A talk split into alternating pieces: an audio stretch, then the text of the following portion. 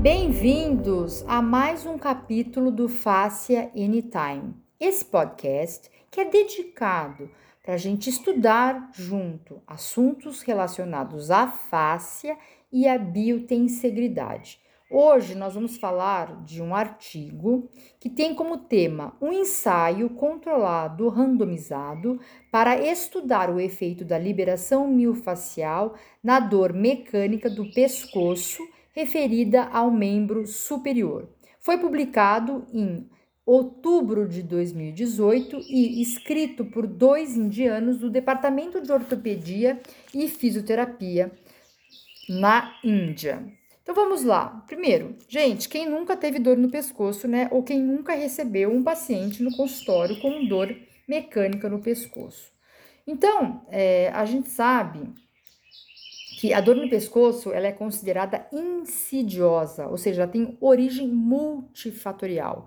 Ela inclui uma ou mais das seguintes causas, por exemplo, má postura, ansiedade, depressão, tensão, estresse, atividades esportivas ou ocupacionais. Eu, por exemplo, tenho uma dor no pescoço no lado esquerdo toda vez que eu vou nadar, né? Não tenho uma dor referida no braço, mas essa dor no pescoço aparece após a minha prática da natação. A dor no pescoço parece ser mais persistente que a dor lombar, porém a dor lombar ela é uma, a maior causa do tempo perdido de trabalho. Em uma das revisões sistemáticas para incidência da dor no pescoço em populações ao redor do mundo, a prevalência foi de 5,9% a 38,7%.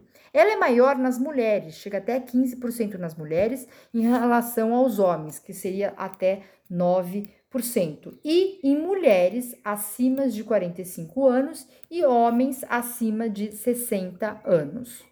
Depois em, depois, em relação à dor, foi dividida em dor aguda, que acontece até o sétimo dia, subaguda de sete dias e menor que três meses, dor crônica três meses ou mais. Ela pode então ser de dois tipos: a dor no pescoço específica, né, e a dor no pescoço não específica ou mecânica.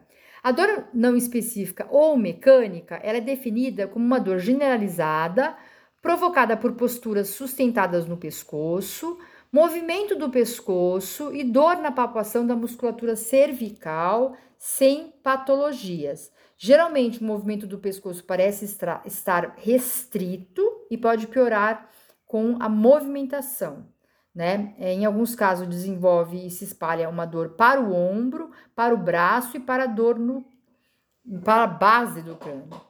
A dor mecânica no pescoço pode se espalhar até um braço ou até mesmo os dedos, dando uma sensação de formigamento, né? É, a avaliação da dor mecânica com dor referida ao membro superior baseia-se principalmente em achados clínicos que incluem história, sintomatologia e avaliação objetiva, tá? É feito avaliando então assim a dor, a amplitude cervical do movimento e a funcionalidade desse indivíduo. Uma das técnicas que vai ser usada aqui nesse artigo, como a gente já mencionou, é a liberação miofacial, tá? É, o que, que, eles vão fazer em relação à liberação miofacial? Primeiro, uma tração cervical, tipo uma pompagem, né? É, e depois uma outra, onde eles fazem uma tração do braço, é, tanto com uma rotação interna como uma rotação externa. A foto dessa de, dessa técnica, ela tá no artigo, tá bom? Eu vou disponibilizar aí para vocês. E uh, o outro grupo vai receber, então, uh, fisioterapia convencional, tá bom? Então, qual, qual foi o método utilizado? O desenho do estudo foi um ensaio controlado, randomizado, duplo cego, certo? Foi realizado no Departamento Ambulatorial de Fisioterapia, no Hospital de Belgaum, na Índia. Critérios de inclusão eram os seguintes: Sujeitos clinicamente diagnosticados com dor mecânica no pescoço, juntamente com dor referida no membro superior unilateral, faixa etária de 20 a 50 anos e pode ser mulheres ou homens. E os critérios de exclusão era carcinoma, gravidez, enxaqueca constante, histórico de trauma como chicoteamento, histórico de torcicolo congênita, cirurgia anterior do pescoço, causas específicas de dor no pescoço envolvendo problemas neurológicos. O tamanho da amostra eram 40 pessoas. O grupo A tinha 20 e o grupo B tinha 20. Vamos chamar o grupo A de grupo experimental, o grupo que recebia a liberação miofascial, e o grupo B, o grupo de controle. Então, pessoal, como eu disse, o grupo A recebeu então a liberação miofascial com as manobras na região cervical e contração do braço. O grupo controle recebeu fisioterapia normal, recebeu então um pacote quente úmido aplicado por 20 minutos, depois seguido por TENS por 15 minutos e depois esse paciente ia para casa com orientação de alongamento e fortalecimento da musculatura cervical, tá? Esses foram os procedimentos. O que, que foi avaliado na pré-avaliação e na pós-avaliação? Então, era feita uma avaliação no, no, primeiro dia e depois essa avaliação era refeita no sexto dia. Então, primeiro era avaliado o score de resistência flexora cervical, depois a ADM cervical, depois NPQ e depois o DASH. E então, pessoal, quais foram os resultados encontrados nessa pesquisa? Em relação à resistência da flexora cervical, houve uma melhora significativa no grupo que recebeu liberação miofacial. Em relação à ADM da coluna cervical, flexão lateral houve melhora para os dois grupos. Rotação, a mesma coisa. Pontuação DASH, houve também uma melhora significativa nos scores para o grupo experimental e para o grupo controle. E as pontuações NPQ também, uma melhora significativa em ambos os grupos.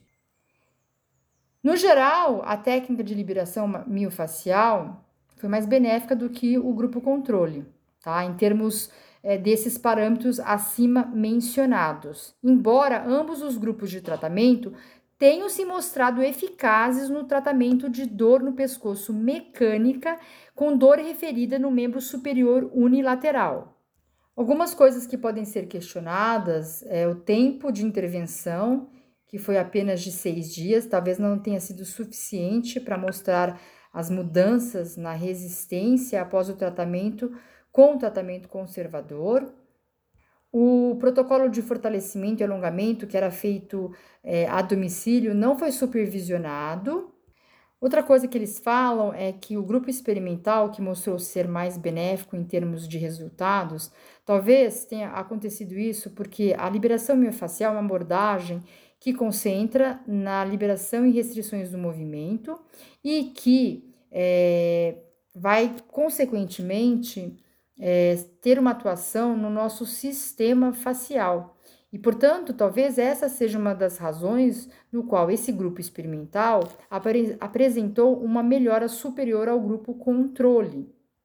Tem aqui a citação de um outro estudo randomizado controlado que descobriu que o efeito da técnica de liberação miofascial em dor no pescoço crônica não específica em 30 indivíduos. Nesse estudo, ele concluiu que a liberação miofascial é uma das técnicas eficazes de terapia manual na redução da dor e da incapacidade na melhoria da força de extensão isométrica do pescoço em pacientes com dores crônicas não específicas. As técnicas aqui utilizadas foram rolagem da pele, mãos cruzadas, compressão e técnicas de combinação, que são completamente diferentes das técnicas utilizadas nesse estudo, né? Que compreende apenas a, a uma pompagem da musculatura cervical e uma tração do membro superior.